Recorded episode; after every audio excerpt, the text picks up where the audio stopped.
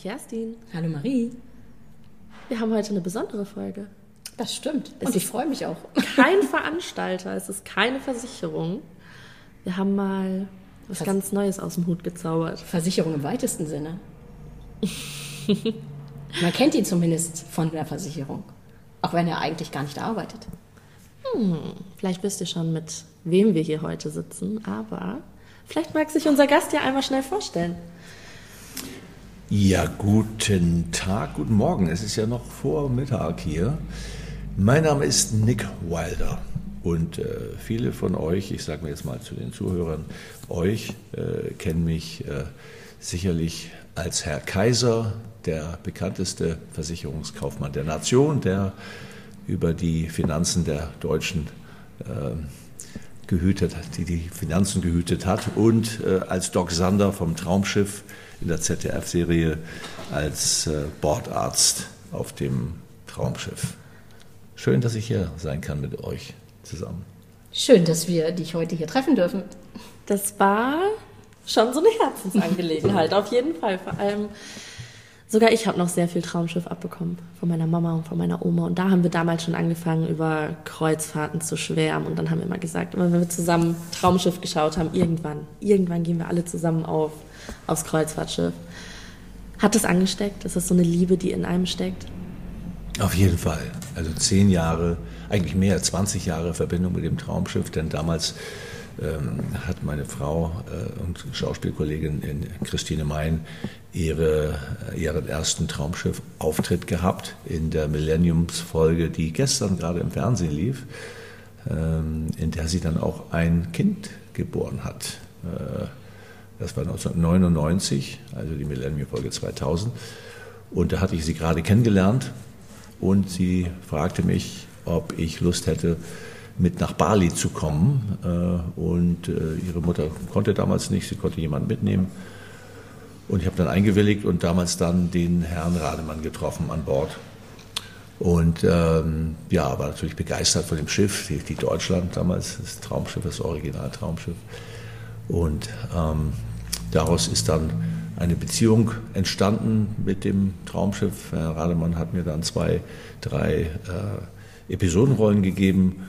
Und 2010 wurde ich dann der Schiffsarzt und ja, und seitdem hat mich es nicht mehr wieder losgelassen. Es war perfekt, denn ich bin von der Insel Fehmarn, dort bin ich geboren, ein Kind des Wassers, habe früher schon auf Butterschiffen gearbeitet als Ferienjob äh, in der Studentenzeit damals und ähm, ja, war jetzt wirklich in meinem Element. Und das Schöne äh, war, ein halbes Jahr vorher hatte ich zu meiner Frau noch gesagt, wir haben jetzt so viel gebaut in Dänemark und äh, auch in äh, ähm, Amerika. Wir, wir müssen mal ein bisschen reisen. Wir, wir sehen ja gar nichts von der Welt. Halbes Jahr später, bumm, ich wurde Schiffsarzt und dann haben wir die große weite Welt zusammen gesehen. Und das war eines der schönsten Zeiten. Und ja, es ist ja immer noch äh, so. Jetzt bin ich wieder auf Schiffen mit äh, meinem Buch, nicht als Schauspieler, sondern als, ähm, als Autor. Und äh, die, das Wasser scheint mich nicht loszulassen. Ich merke schon, es steckt im Blut. Das steckt im Blut. Spannende Zeit auf jeden Fall. Ähm, ist da durch die Kreuzfahrt auch mehr so in deinem Blut übergegangen, dass du einfach sagst, ja, das ist jetzt wirklich das, wo ich auch jetzt noch mehr Zeit rein investieren möchte, um noch mehr von dieser Welt zu sehen? Oder hat das vielleicht auch über die Berufsjahre manchmal ein bisschen abgeschreckt? Na, das sind so die, die, diese, diese zehn Jahre, das war natürlich sehr intensiv, aber all diese Reisen waren immer Highlights. Jedes Mal, wenn so ein Schiff ablegt, ist es etwas Besonderes. Und ich glaube, ähm, ist eine, eine Gattung von Mensch, die, die diese Sehnsucht hat und die, wenn die es einmal gemacht haben, wirklich angefixt sind und nicht mehr, nicht mehr davon wegkommen und sich immer wieder sehen, die nächste Kreuzfahrt zu machen und da, damit die Welt zu entdecken. Es ist ja auch eine Reiseform, die etwas anders ist. Äh, Man ist in einer Ge- einer Gemeinschaft drinne, auf einer Plattform, wo man auch nicht mal eben so schnell wieder von wegkommt. Man muss sich dann miteinander ähm, verstehen und äh, fährt vom Hafen weg, geht in das nächste Ziel und hat dann auch meist keinen Reisepass mehr, weil der liegt irgendwo an der Rezeption, man kriegt eine Karte, man geht vom Schiff runter, das ist alles sehr easy, gerade für ältere Leute, äh, sehr einfach zu reisen, eine wunderschöne Art zu reisen, weil es alles organ- organisiert und man kommt zurück Äh, es gibt sogar einen Schiffsarzt. Äh, man ist gut aufgehoben. Und ähm, ja, und irgendwann ist dann die Reise zu Ende und ist erfüllt mit, mit tollen Abenteuern, äh, an die man sich dann zurückerinnern kann. Und schon, schon äh, sieht man der nächsten Reise entgegen. Also ist so eine, eine, eine bestimmte Art von Mensch, denen das genau passt. Andere sagen, na, auf so ein Schiff kriegst du mich nicht auf, da fühle ich mich wie ein, wie ein Gefangener. Ähm, diese Leute, die, Kreuzfahr die Kreuzfahrer, ähm, ja, haben die perfekte Art zu reisen entdeckt für sich. Wie ist denn, ja, wie soll ich sagen? Also jeder hat ja so sein persönliches Sail-Away-Ritual. Wie ist denn dein Ritual? Ja, auf jeden Fall, äh, wenn es dann nach der Rettungsübung, äh, ähm, die ja meist dann, ja, die ist ja meist später, aber wenn es dann aus dem Hafen losgeht, äh, wurde natürlich auf einem Traumschiff immer diese Melodie gespielt und da hat jede Reederei natürlich ihre eigene, ihren eigenen Song. Aber das ist dann so ein Ritual, dass man dann ein Glas Champagner oder ein schönes Getränk irgendwo hat und äh, am Hafen dann vielleicht noch äh, Menschen winken oder ein Orchester spielt oder äh, das ist immer so, meist dann ja auch abends, äh, wenn es ablegt, so ein Schiff. Und da ist dann oft eine Sonnenuntergangsstimmung und es ist schon etwas Besonderes. Und alle Sehnsüchte sieht man dann in den Augen der Mitfahrenden. Jetzt geht's los, jetzt äh, geht's aufs offene Meer und jetzt fahren wir da und dahin und äh, erleben all diese Abenteuer. Und das, das, das, das ist eine, ein, ein Moment, des Rausfahrens aus dem Hafen, der, finde ich, ganz besonders ist. Das ist es für uns tatsächlich auch immer. So ein Gänsehautmoment. So ein mhm. kribbelt's einfach. Schön. Ähm, bei, ja, beim Traumschiff war es natürlich diese Melodie, die jeder kennt, diese James Lars Melodie. Das, äh, das hat es natürlich dann immer noch gesteigert. Also wenn man wirklich irgendwas zu tun hatte und nicht schnell genug aus der Kabine kam, auf der Kabine spielte es dann auch, man wusste, jetzt legen wir los, schnell oben an Deck. Und ähm, ja, ist toll. Jetzt mal von dem Sail-Away-Ritual weg, aber wir haben ja gerade schon einmal so kurz angerissen, es gibt ja immer ganz besondere Highlights. Was ist für dich denn wirklich so ein ganz großes Highlight, was dir vielleicht auch explizit im Kopf geblieben ist, wo du sagst, ja, da erinnere ich mich auch immer und immer wieder gerne zurück. Jetzt in Bezug auf die Reisen selbst oder auf das Schiff? Äh, die Sowohl als auch. Also jetzt am 6. Dezember äh, gehe ich ja schon wieder aufs Schiff zusammen mit Christine, die dort auch eine Lesung machen wird. Und äh, dort treffen wir dann auch auf Hera Lind, die wir schon lange kennen. Wir waren auf Hera Linds Hochzeit. Sie ist dort mit ihrem Mann, wird dort auch eine Lesung machen. Christine wird aus einem Buch lesen, ich werde aus meinem Buch Hallo Herr Kaiser, das Leben ist wilder als man denkt, lesen und auch ein bisschen Musik machen an Bord. Ähm, da freue ich mich schon drauf. Meist sind ja an Bord immer ganz tolle Musiker, die äh, wirklich äh, mit denen wirklich tolle Jam-Session machen kann.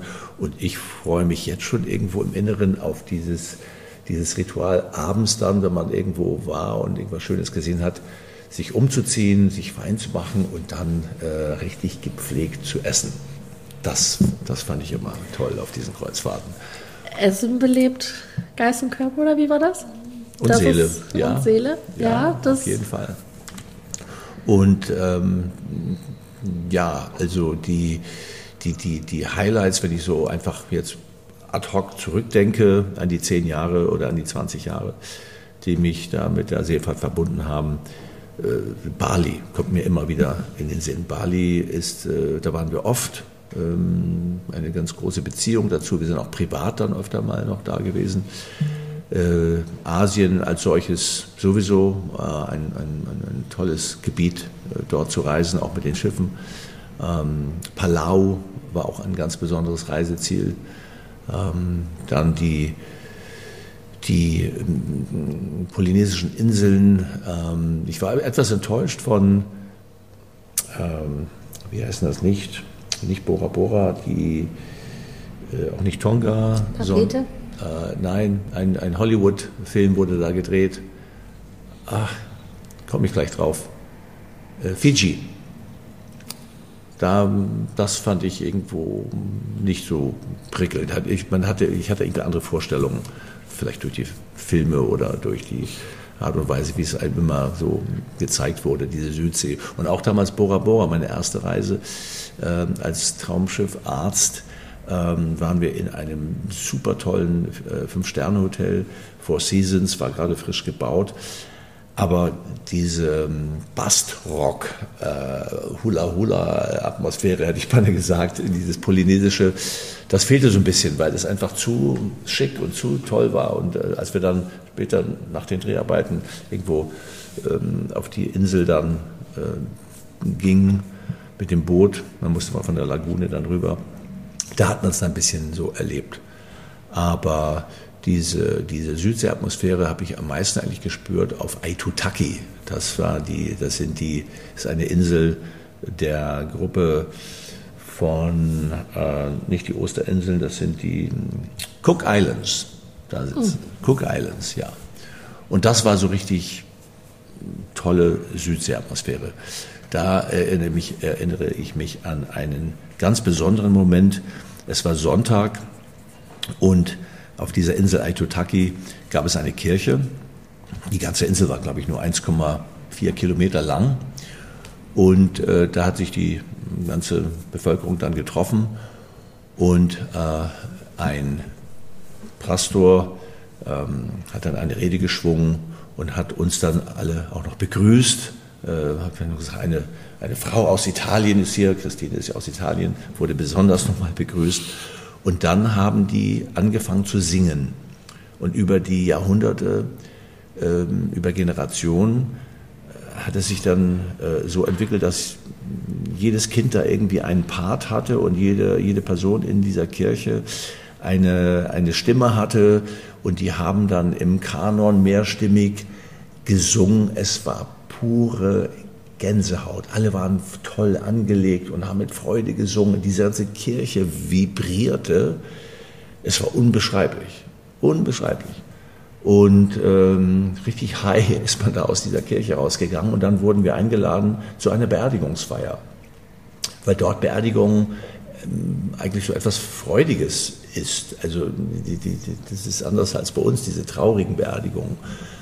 Ähm, und dort ist es ja so, dass die Verwandten, die gestorben sind, dann oft teilweise ein, zwei Jahre bei denen äh, sozusagen mitwohnen. Die, die, die werden dann ähm, einbalsamiert und unterm, unterm Haus nachher irgendwie begraben. Die, die, die, die Grabstätten sind dann bei denen zu Hause. Etwas ungewöhnlich, aber sehr ungewöhnlich. Ja, aber, aber wunderschön. Also diese, diese, dieser Tag, dieser Sonntagmorgen da in der Kirche mit dem Gesang war unvergesslich. Das sind so Highlights, die einem äh, äh, eigentlich noch mehr mir in Erinnerung bleiben als irgendwie eine, eine besondere, ja, eine, Kirche, oder eine besondere Gedenkstätte oder etwas, wo was bekannt ist, meinetwegen Sydney, die Oper. Ähm, toll, schön. Das sind halt Erinnerungen so weit ab der Pfade, wo man, was halt nicht dieses 0815 ist, ja, was man ja. irgendwo so als Ausflug, sage ich mal, buchen kann, mhm. sondern das ist ja schon sehr intensiv auch. Ja, und das ist der Vorteil auch von diesen kleineren Schiffen die großen Schiffe haben zwar viel mehr ähm, Highlights an Bord, was man da alles machen kann, aber diese kleinen Schiffe haben etwas Intimes und Rademann hat damals auch immer gesagt, das muss mehr auf diesen kleinen Schiffen passieren, dieses, dieses Traumschiff, weil da eine Gemeinschaft schneller entsteht auch. Bei 500 Gästen ist es einfacher, als auf einmal 3000 Gäste kennenzulernen. Ja, und es steht halt auch mehr die Destination im Vordergrund, ne? weil einfach auch die kleineren Schiffe ja mehr Möglichkeiten haben, auch in kleinere Häfen zu kommen und auch in ja, in Lagunen oder möglicherweise Tenderhäfen irgendwo zu sein, statt dass sie jetzt, ich sag mal, Barcelona 6000 Menschen mit der, weiß ich nicht, Allure of the Seas oder sowas, ist ja schon so das Richtig. krasse Gegenteil davon. Ja, ja. Aber ich denke, jeder, der aufs Schiff dann irgendwie geht, weiß auch, für was er sich entscheidet oder ob Destination oder Entertainment an Bord im Vordergrund Genau, steht. für jeden muss das ja. genau das Richtige sein. Das ist immer so mein Spruch, so es gibt für jeden das passende Schiff, aber es passt nicht jedes Schiff für jeden. Das stimmt, ja, das ist weise. Ja. Was war denn so dein ja, persönliches Highlight während der Dreharbeiten der, der Traumschifffolgen oder eben auch zur Kreuzfahrt ins Glück oder ja, so, was ist dir als besonderer Moment in Erinnerung geblieben? So, sagen wir mal so die Top 3, war ja eine etwas längere Zeit, also ein Moment ist da vielleicht ein bisschen schwierig, aber ich glaube auf drei, drei sollten wir es begrenzen. Ja.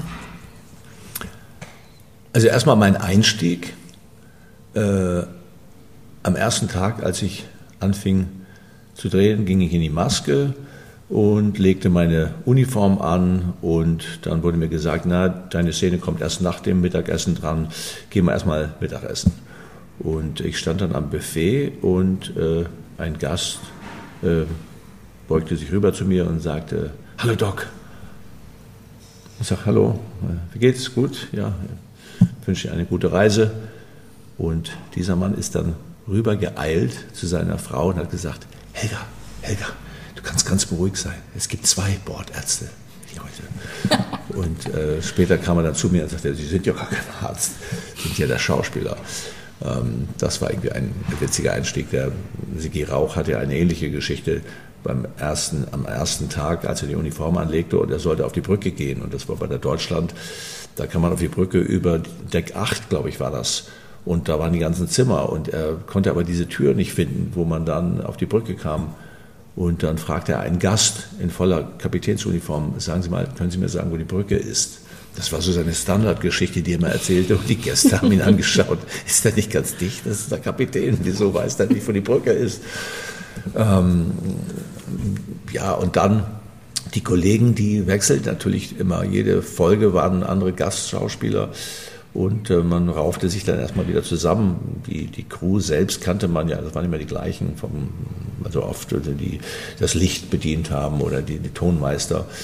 Aber die Schauspieler waren dann immer wieder neu, man musste sich wieder arrangieren und äh, dann hat man natürlich oft mit den Kollegen was unternommen. Man hat dann nicht die, die Reisen, die angeboten wurden, vom Schiff äh, genommen, und, um dann im Bus zu sitzen mit 50 oder 60 anderen Touristen. Man hat dann irgendwie ganz schnell sich ein Taxi geholt, lokal, und hat dann Sachen entdeckt, die vielleicht gar nicht auf dem Reiseplan des Schiffes drauf standen. Und da kann ich mich daran erinnern, das ist auf jeden Fall ein Highlight.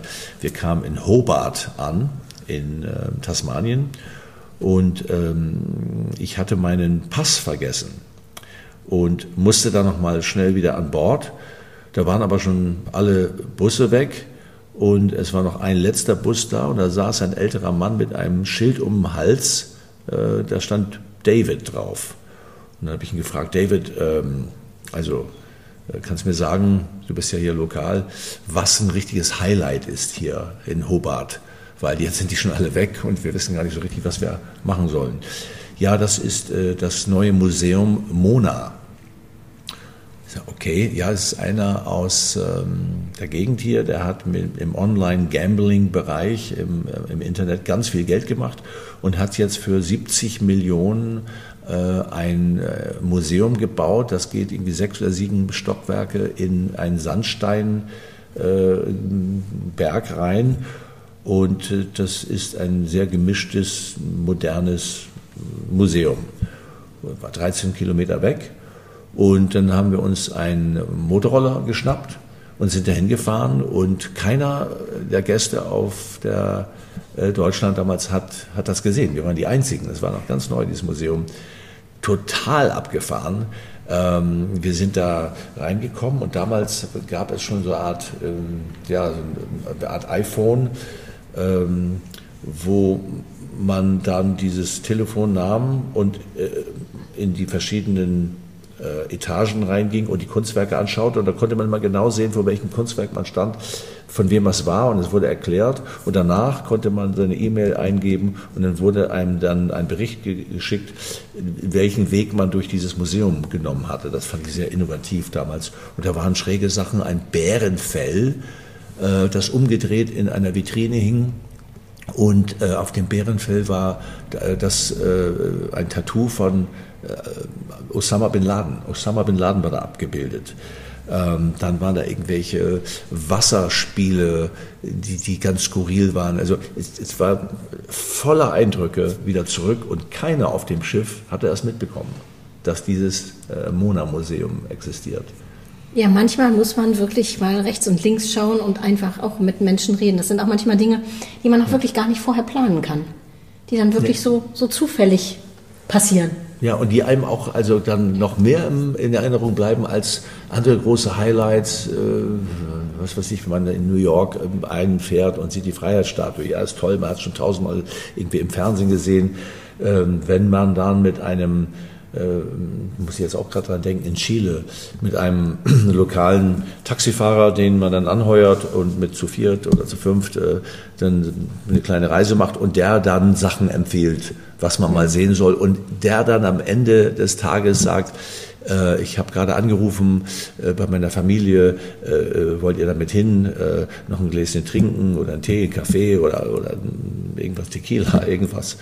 Und man kommt dann dahin und äh, teilweise ärmliche Verhältnisse und sieht diese Familie und lernt die alle kennen. Das ganze Dorf kommt dann mal zusammen und begrüßt einen, weil die natürlich so, ja, das sind fremde Menschen, die wollen die dann auch kennenlernen. Und das sind Erinnerungen, die dann ewig im Kopf bleiben, weil es einfach etwas ganz anderes ist. Da lernt man wirklich das Land dann auch kennen. Ja, alles so, was so ja lokal ist, so, so Menschen, die eigentlich auch den Kontakt zur Außenwelt scheuen so ein bisschen, weil sie so unter sich bleiben wollen, gar nicht touristisch erschlossen werden wollen und dann aber trotzdem sich freuen, wenn andere Menschen, andere Welten sich für sie interessieren. Ja, und man stellt dann immer wieder fest, je ärmer, je je, freund, freundlicher, gastfreundlicher. Je, je, je, gastfreundlicher teilweise mhm. diese Menschen sind, die kaum etwas haben und das dann noch teilen wollen. Das ist, äh, macht einen dann äh, sehr humble, wie ist es auf Deutsch? Äh, sehr demütig. Demütig, mhm. genau, demütig. Ja, das stimmt. Und das ist das auch, was ich am meisten mitgenommen habe und meine Frau Christine auch in diesen zehn Jahren intensiv reisen, dass egal wo wir waren, ähm, egal welche Religion, egal welches Land, ob auf dem Lande oder in einer Großstadt, das Bedürfnis der Menschen überall gleich ist. Man will in Frieden leben, man möchte, dass man genug zu essen hat, mit seinen Freunden zusammensitzen kann, ähm, sich Geschichten erzählen kann, äh, einfach äh, freudig und, und, und in Frieden miteinander leben kann. Und trotzdem funktioniert das nicht in dieser Welt, aber es liegt nicht an der Religion jetzt, es liegt auch nicht am, am, am, Geld, es liegt einfach auch nicht jetzt irgendwie am Land, ob es kalt oder warm ist. Die Leute haben alle das gleiche Bedürfnis. Das ist das, was ich wirklich im Herzen mitgenommen habe. Jetzt merkt man ja auch, wenn man so als, als Crew auf dem Schiff ist irgendwo, es sind ja so viele Nationen vertreten mhm. und auf so engem Raum halt auch viele Nationen und Sprachen und Religionen. Und alle kriegen es irgendwie hin, miteinander klarzukommen. Ich verstehe nicht, warum das dann in der Welt, in der Welt so schwierig ist. Ne? Ja, ich habe also ich glaub, zum Beispiel bei Phoenix-Reisen äh, auf der MS Amadea, da habe ich, glaube ich, von meinen 5000 Facebook-Freunden sind bestimmt irgendwie 150 äh, Filipinos dabei. Ja. mit denen ich immer noch Kontakt habe, wo ich dann sehe, dass die wieder, wieder ein Kind bekommen haben, obwohl sie das Kind kaum sehen, weil sie irgendwie neun Monate auf dem Schiff sind und das ist schon, enorm. Also Hut ab, was die leisten, die teilweise wirklich von sechs bis neun Monaten nicht zu Hause sind. Die Großeltern dann die, die Kinder ähm, ähm, erziehen und ähm, dann ähm, die, die, äh, die, die, die, die Frau irgendwie auf einem anderen Schiff ist und der Mann wieder auf der Master Madeira, die anderen sind. Es ist schon also eine tolle Leistung, was die da auch entbehren dann. Nachdem wir dann jetzt so viel von Schiffen und Kreuzfahrten und äh, Destinationen geredet haben, ähm, du hast ja auch ein Buch geschrieben. Das Leben ist wilder, als man denkt. Ja, wilder, als man denkt. Erst einmal die Frage, Nick Wilder, Nick Wilder, wie wollen Sie denn angesprochen werden? Jetzt bin ich schon seit äh, fast 40 Jahren in Amerika und jetzt äh, ja, ist mein Name Nick Wilder der kommt ja eigentlich, äh, mein richtiger Nachname ist ja Wilder, auf Fehmarn geboren und mit dem Namen Klaus steht im Pass drinne. Und äh, als ich dann Schauspieler wurde mit 40, sagte mein Agent äh, Klaus, Klaus Wilder, ja, ja, das, das geht gar nicht mit dem, also in Amerika mit Klaus. Und äh, ja, was machen wir dann jetzt? Ich sage, ja, mein Urgroßvater hieß Nikolaus, Nicholas Wilder. Oh, that, that sounds great. Und dann habe ich gesagt, no, Nick Wilder. That sounds like an actor's name. Boom. Und das war innerhalb von Sekunden geborener Name. Und damit fühlte ich mich auch sehr wohl. Und wenn heute mich jemand auf der Straße anspricht oder ruft, Hallo Klaus, weiß ich genau, das ist aus der Schulzeit noch. Und wenn jemand sagt Nick, äh, selbst meine Schwestern reden mich mit Nick an. Also ich fühle mich als Nick sehr wohl, aber höre natürlich auch auf Klaus, höre sonst auch auf jeden anderen Namen, solange man mich bezahlt als Schauspieler. Also wie im echten Leben, wir sind alle ja. ein bisschen käuflich. Alle ein bisschen käuflich, ja. Und so war es dann ja auch mit der Hamburg-Mannheimer und Ja, das Buch tatsächlich, es war ja eine ganz witzige Geschichte. Ich habe einen äh, Kollege aus dem Reisebüro, der mir dann irgendwann erzählte, dass du ein Buch geschrieben hast, der meinen Blog gesehen hat oder unseren Blog vom Reisebüro und äh, mich dann irgendwann fragte, ob ich nicht Lust hätte, das Buch mal vorzustellen. Ich sag, ja, ich sag, schick's mir halt, dann stelle ich es auch vor. Dann lese ich es und dann stelle ich es auch vor. Naja, und so kam das dann. Und irgendwann kam dann, ja, der Anruf von dir sondern äh, als du ja, dann ich, den Blogartikel gesehen hast. Ich fand es ja toll, weil ich letztes Jahr dieses Streaming gemacht habe und du hast ja Werbung gemacht dafür. du hast ja Werbung gemacht dafür. Und ähm, da dachte ich, die, die kenne ich ja gar nicht. Wer ist denn das? Und ich denke, jetzt rufe ich einfach mal an. Habe ich im Reisebüro angerufen und mir wurde gesagt, du bist auf einem Schiff gerade. Passte ja auch und habe dich dann überrascht. Da, dadurch sind wir auch irgendwie äh, zusammengekommen. Und, und dieses Buch, ich hatte ja nie vor, ich hatte immer schon vor zu schreiben. Ich wollte immer schreiben, aber war viel zu unruhig in meinem Leben. Äh, dann, dafür braucht man Zeit und man muss sich hinsetzen und viel nachdenken. Und ähm, dann, als die Pandemie kam, war das die perfekte Zeit. Äh, man, wir waren alle isoliert und äh, ich habe dann meine Biografie geschrieben und äh, habe diesen Rückblick gemacht und dachte, wie, wo fange ich jetzt an? Ja, am besten bei der Geburt irgendwo, aber es gibt ja diese Kinderamnesie, also keiner kann sich erinnern an das, was ähm, vor dem dritten Lebensjahr war. Also selten, dass jemand Schwierig. sich äh, daran erinnern kann. Es wurde auch mal festgestellt von einer Wissenschaftlerin. Und auf einmal äh, war ich drei Jahre alt und spielte auf so einem Sandhaufen bei uns auf dem Bauernhof. Und dann hörte ich die Stimme unserer Melkerin. Wir hatten eine weibliche Melkerin, die die Kühe melkte, wusste den Namen auf einmal sogar. Und äh, dann kamen so viele Erinnerungen. Und später dann, als ich meine Band mit, mit 16, 15, 16 Jahren ähm, ähm formierte, da habe ich dann äh, Spotify äh, angemacht und die ganzen Hit-Paraden oder die ganzen äh, Best-of von jedem Jahr abgespielt. Und das ist enorm, was dann auf einmal passiert, wenn man, was weiß ich, Waterloo Sunset, da, da, da, da. Und ach, dann sieht man sich auf irgendeiner Party, dann sind Gesichter wieder vor einem und eine Geschichte hakt in die nächste und auf einmal kann man gar nicht genug, schnell genug schreiben.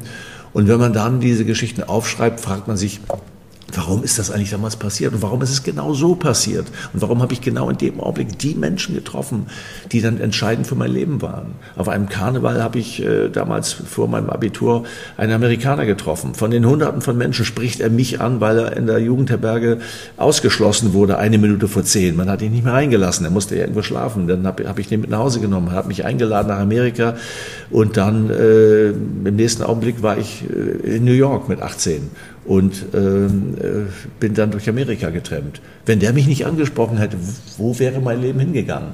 Und darüber denkt man dann nach und dann hatte ich äh, sieben, acht Monate Zeit, dieses Buch zu schreiben. Und ich kann das hier eigentlich nur jedem, der jetzt zuhört, empfehlen. Ist egal in welchem äh, vielleicht wenn man 20 ist, noch nicht, ein bisschen früh, aber äh, später dann sich hinzusetzen, für die Enkel, für die Kinder etwas aufzuschreiben und darüber nachzudenken, warum ist mein Leben so gelaufen? Was, was habe ich gelernt? Bewusst darüber nachzudenken, ähm, was ich gelernt habe, was ich in Zukunft vielleicht dann wirklich anders machen werde und äh, dann diese Erinnerung der, der Bekanntschaften, dieser Freundschaften, die entstanden sind, äh, dann äh, sich nochmal wirklich bewusst zu machen und dann die auch besser schätzen zu lernen, warum man Mensch, manche Menschen so lange in seinem Leben gekannt hat.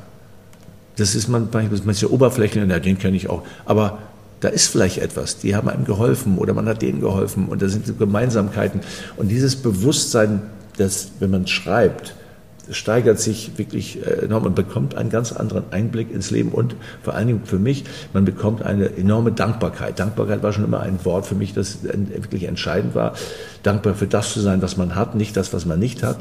Äh, aber da wurde es mir wirklich noch mehr bewusst, äh, wie wild mein Leben eben war. Und nun passt das ja auch mit meinem Nachnamen. Das Leben ist wilder, als man denkt. Und damals sagte meine Frau, du, ich kennt 83,5 Prozent der Nation äh, als Herr Kaiser. Hau doch den Herrn Kaiser davor. Und, und den Spruch Hallo Herr Kaiser kennt natürlich auch jeder. Und so kam der Buchtitel zustande. Und äh, nachdem es dann alles wirklich geschrieben war, dachte ich, wow, ja. Und äh, Ich habe sehr, sehr viele Fünf-Sterne-Bewertungen und die, die Komplimente, die ich immer bekomme, sind meistens, als wenn du es mir gerade erzählst. Der Schreibstil ist mein eigener Schreibstil und der ist, äh, der gefällt den Leuten anscheinend. Das tollste Kompliment, hatte ich vorhin schon mal erwähnt, war jetzt vor kurzem eine Bootsnerin in Südtirol, äh, eine ältere Dame, die dieses Buch zum zweiten Mal gelesen hat als Trauerbewältigung. Ähm, und das ist schon ein sehr intimes und tolles Kompliment, das ich mir sehr zu Herzen genommen habe, weil ihr Enkel hatte sich das Leben genommen und sie hat das auch das Buch allen ihren Freundinnen empfohlen, weil es äh, ja sehr lustig und frei von der Leber weg ist und ich erzähle wirklich auch sehr intime Sachen und Jugendsünden von äh, Steuerhinterziehung bis Zigarettenschmuggeln und äh, mit meinem Vater in einem Striptease-Club, äh, der ihm fast einen Herzinfarkt gegeben hat. Ähm, viele Abenteuer, aber ja, also das, das, äh, das hat mich dann auch auf die Reise des Schreibens gebracht. Äh, dann habe ich schon parallel seit ähm, vielen Jahren mit meinem Schreibpartner Richard Opper an einem Buch gearbeitet, das jetzt demnächst ähm, hoffentlich bald rauskommt. Das heißt Vaterliebe und ähm, ist ein sehr aktuelles Thema. Es geht um Rechtsradikalismus in äh, Deutschland, äh, Europa und Amerika und ist die Geschichte des Protagonisten Alex von Stein, der in Tönning auf einem Bauernhof groß geworden ist, einen älteren Sohn hat, der den Hof übernehmen soll, einen Gutshof und der Vater ist äh, ähm, ein ehemaliges SS-Mitglied, immer noch ein Holocaust-Leugner und ähm, das ist diese Reise die äh, Alex von Stein beginnt, äh, wo er auch nach Amerika kommt und äh, die ersten Juden kennenlernt, nach Deutschland wieder zurückgeht und dann der erste Undercover-Agent in der rechten Szene wird. Ähm, und ähm, es erstreckt sich bis zum Jahr 2001 und viele Familiengeheimnisse werden dann gelüftet und es passt in unsere Zeit ja, wie keine andere Geschichte. Wir sehen ja in den Nachrichten jeden Tag, was dort passiert. Und ähm, es ist aber auch der, der Kern dieser Geschichte, diese Vaterliebe. Vaterliebe zwischen diesen beiden Brüdern, die auf unterschiedliche Weise erreichen wollen, die, die Aufmerksamkeit ihres Vaters äh, auf sich zu lenken und geliebt und, und anerkannt zu werden. Und in Amerika und ich glaube auch in Europa sicherlich ist es ein ganz großes Thema, weil es sind so viele Ehen aus, gehen auseinander und, und, und Entscheidungen, äh, wo die Kinder wieder darunter leiden und es fehlt die Vaterfigur. Besonders in der schwarzen Bevölkerung in Amerika ist es sehr deutlich, es fehlt die Vaterfigur als, als, als, als Leitfaden, die, diese Anerkennung des Vaters, der dann mit den Kindern Fußball spielen geht oder, äh, oder ja, Football oder Basketball und äh, dieser, dieser Handschlag auf die Schulter, Mensch, das du toll gemacht das fehlt so dermaßen in der Gesellschaft, dass dadurch viele Jugendliche entgleisen auch. Und äh, das ist eigentlich so die Kerngeschichte, aber äh, das ist natürlich, äh, der äußere Rahmen ist die furchtbare, äh, der furchtbare Ruck, der immer weiter nach rechts geht in unserer Gesellschaft, äh, hier und auch drüben in Amerika, sehr deutlich zu sehen momentan. Und ähm, ich hoffe, dass diese Geschichte ja, ähm, guten geistigen Boden findet und vielleicht äh, Leute da zu bekehrt, ähm, Rassenhass und Antisemitismus äh, abzulehnen und ähm,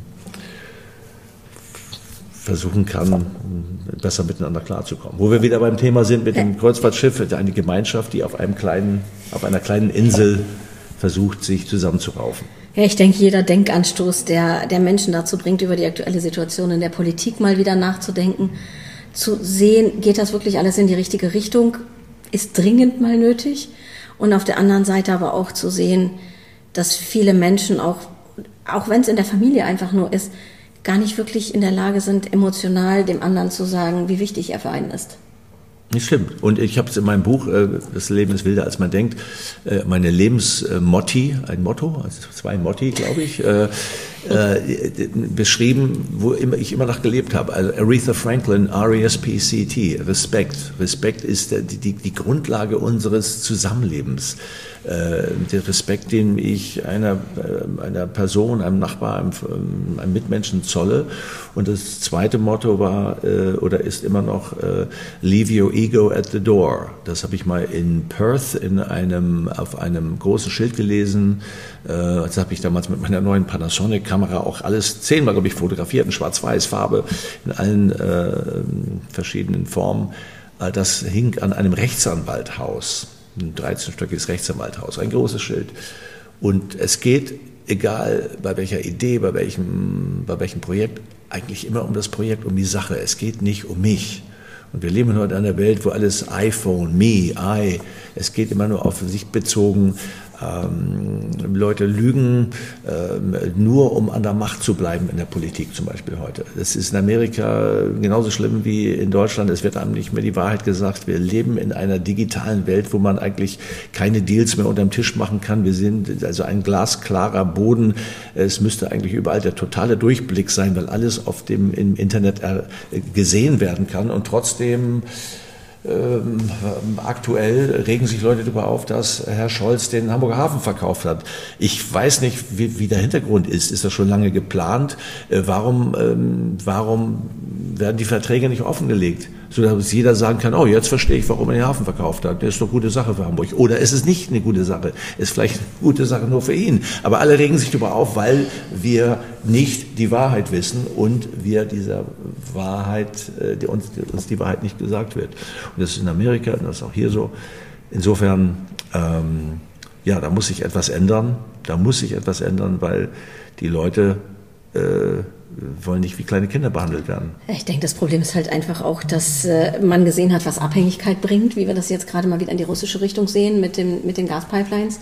Ja. Und die Befürchtung mit Lieferketten und all diesen ganzen Geschichten mit Hamburger Hafen und Anteilen und wir uns dann halt auch von China halt weiter abhängig machen. Und naja, eigentlich sollten wir mal wieder lernen, back to the roots und zu dem, wo wir eigentlich ursprünglich mal herkommen und dass wir eigentlich auch ein wirklich reiches Land sind, das relativ gut auch mit vielen Dingen klarkommt, wenn man einfach viel honoriert und einfach realisiert, dass Dinge, Menschen, Leistungen Geld wert ist und die halt auch bezahlt werden sollen, auch wenn man es dann vielleicht in China zum halben Preis kriegt, aber einfach na, make, make Germany great again. Also wir sind ja stark. Wir können ja, wenn wir wollen. Und waren auch immer stark. Ja. Und ja, und das wird, wir werden jeden Tag mit negativen Nachrichten äh, äh, befeuert, anstatt mal auch was Positives äh, zu bringen. Aber positive Nachrichten will ja, das heißt ja, die wollen die Leute schon hören, aber es verkauft keine Zeitung und es verkauft kein, äh, keine Medienanstalten. Man, wenn Sensation, Sensationsnachrichten, da lüstert die Leute auch immer nach. Warum sind so äh, Frauentausch oder solche Formate, warum gucken sich die Leute sowas an? Ich will doch nicht in das, in das Privatleben eines anderen äh, reinschauen und mich darüber freuen, dass es dem schlechter geht als mir. Aber das ist vielleicht die Natur des Menschen. Das, es scheint ja zu funktionieren. Ja, aber eigentlich brauchen wir das nicht und eigentlich sollten wir mal wieder ein bisschen was Positives sehen, uns nicht von allen Nachrichten runterziehen lassen. Richtig. Und dementsprechend einfach Dinge planen, die uns Freude bereiten, auf die wir uns freuen können, die einen Lichtschein am Ende des Horizonts zeigen. Und deswegen freuen wir uns auch an dieser Stelle über dein neues Buch oder auf dein neues Buch was wir dann hoffentlich auch wieder bei uns auf dem Blog vorstellen dürfen. Auf jeden Fall gerne. Das und wir freuen uns dann, dich auch mal bei uns zu einer Lesung begrüßen zu dürfen. Oder euch, wenn du mit deinem Co-Autor in, in, in Greven, Reckenfeld oder überhaupt in Greven und dann werden wir schon eine passende Location für euch finden. Das, äh, darauf freue ich mich auf. Und die Grevener können dann und die Leute aus dem Umfeld kommen und äh, beiden meiner, meiner Bücher lauschen oder Auszügen auf jeden Fall und die Leute eben kennenzulernen. Es war jetzt toll mit dem Streaming auf Fall aber ähm, doch etwas distanziert. Ich freue mich jetzt, mich jetzt auf diese Lesung, dass man die Leute in die Augen schauen kann, äh, dass man auch Fragen beantworten kann, äh, die Leute mit der Gitarre und ein paar guten äh, Willie Nelson Songs unterhalten kann, danach äh, ein paar Fotos zu machen, ähm, neue Menschen kennenzulernen. Das war auch so schön auf, äh, auf dem Schiff immer, das, was ich am meisten äh, oder Christine und ich sehr genossen haben äh, mit den, mit den äh, Mitreisenden auch dann mal zusammen zu essen, nicht mal mit den gleichen Leuten zu essen. Da habe ich damals auf der Deutschland Leute kennengelernt, das war phänomenal. Die haben, das waren Gäste, die haben Deutschland aufgebaut. Die hatten sich jetzt zurückgelehnt, sie sind Rentner, haben das, die Firma den, den Kindern übergeben und äh, haben irgendwie nach dem Krieg äh, 10.000 Arbeitsplätze geschaffen.